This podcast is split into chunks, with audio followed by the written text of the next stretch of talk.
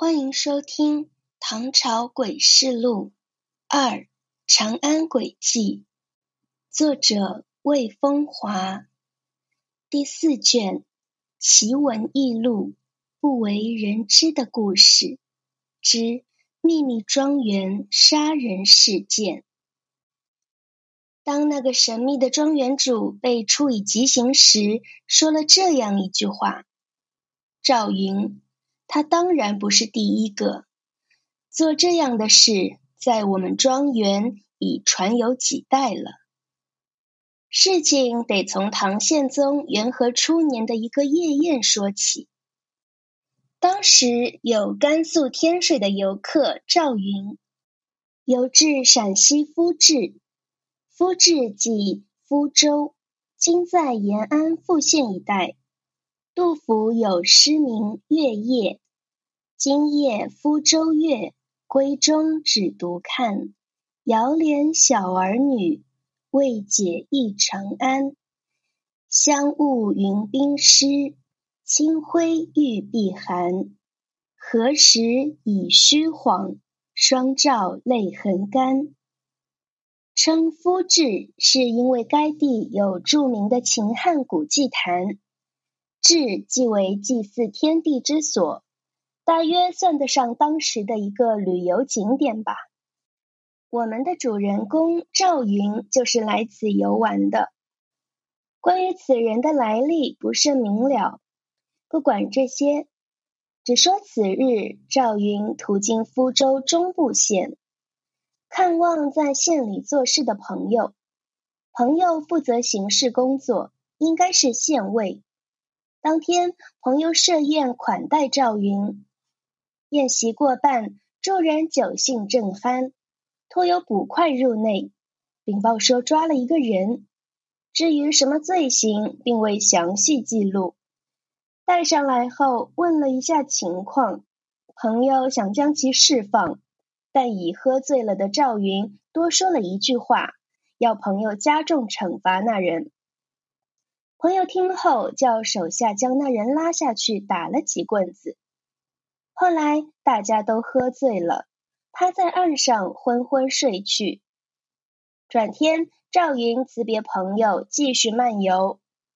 当然，他已把昨晚之事忘了。赵云在路上又走了不少时日。这一天出了边塞，来到鲁子关。鲁子关为唐时名关。在陕西安塞县，该关位处险地，两侧峭壁陡然。赵云一路漫游，所见也广，如此险关倒还是第一次看到。于是站在关前赞叹了一番。就在这时候，他觉得身后有人，一回头，一中年人正注视他。赵云觉得这人有些眼熟。但一时又想不起在哪儿见过。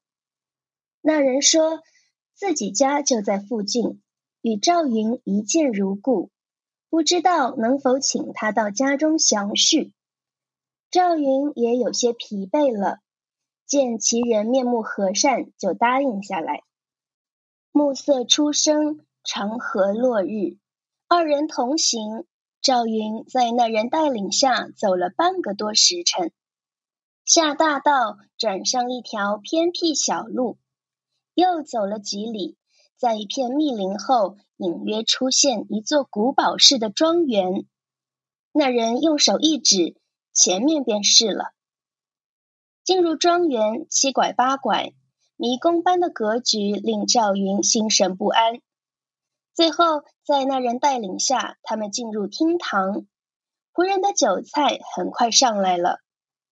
席间，那人笑眯眯的望着赵云：“你还认识我吗？”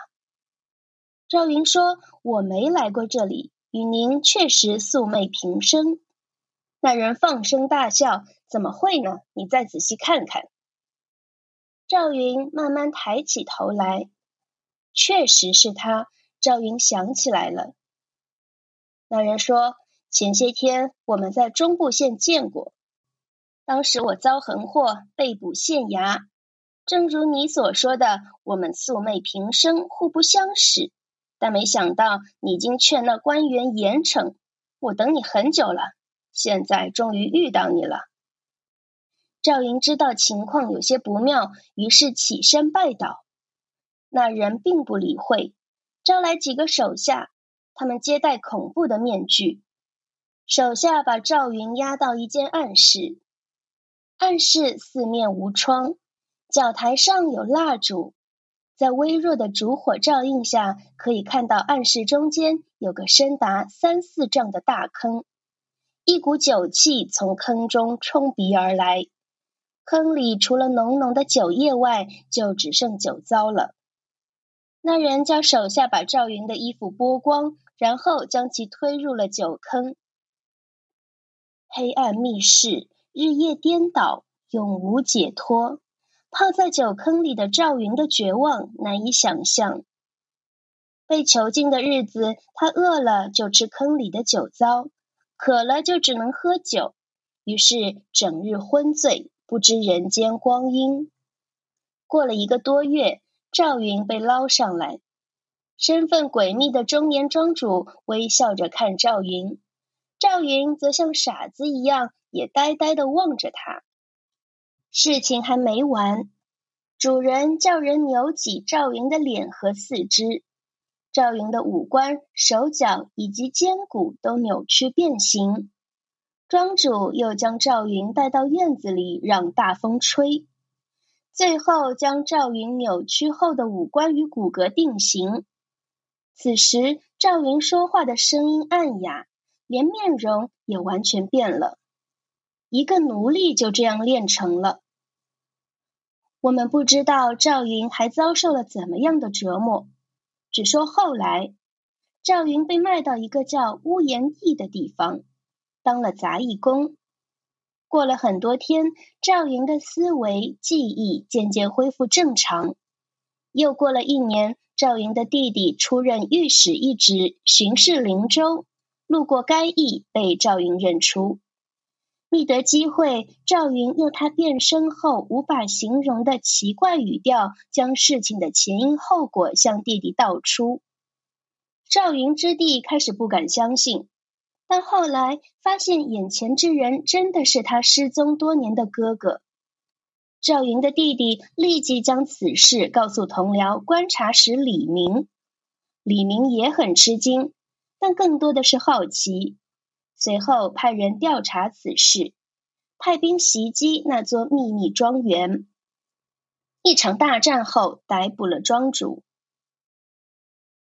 唐元和初，有天水赵云，客游夫至，过中部县，县僚有宴，力擒一人至，其罪不甚重，官僚欲纵之，云罪。故劝加行，于是杖之。累月，云出塞，行及鲁子关，道逢一人，要之言款。日暮，严云下道过其居，去路数里，于是命酒偶酌。继而问曰：“君醒相识耶？”云耶：“未尝此行。”十昧平生，复曰：前某月日，于中部执军，某遭离横罪，与君素无仇隙，奈何为君所劝，应被重刑？云具起谢之。其人曰：吾望子久矣，几于于此或雪小耻。乃令左右拽入一室，室中有大坑。深三丈余，坑中围储酒糟石斛，剥去其衣，推云于中，积食其糟，可饮其汁。于是昏昏几一月，乃复出之，使人蹙咽鼻额，圆裂肢体，其手指肩臂皆改旧形，提出风中。肃然凝定。至于声韵亦改，遂以建立续之，为屋檐意中杂役。累岁，会其弟为御史，出按灵州狱。云以前世秘书视之，其弟言于观察使李明，由是发卒讨寻，尽得奸诡，乃覆灭其党。临行亦无隐匿。云前后如此变改人者数世矣。独异志。阴森的庄园，幽暗的密室，深深的酒池，诡异的面具，变形的五官与肢体。从赵云的遭遇中可以推测，被神秘庄园主以怪兽加害的人还有许多。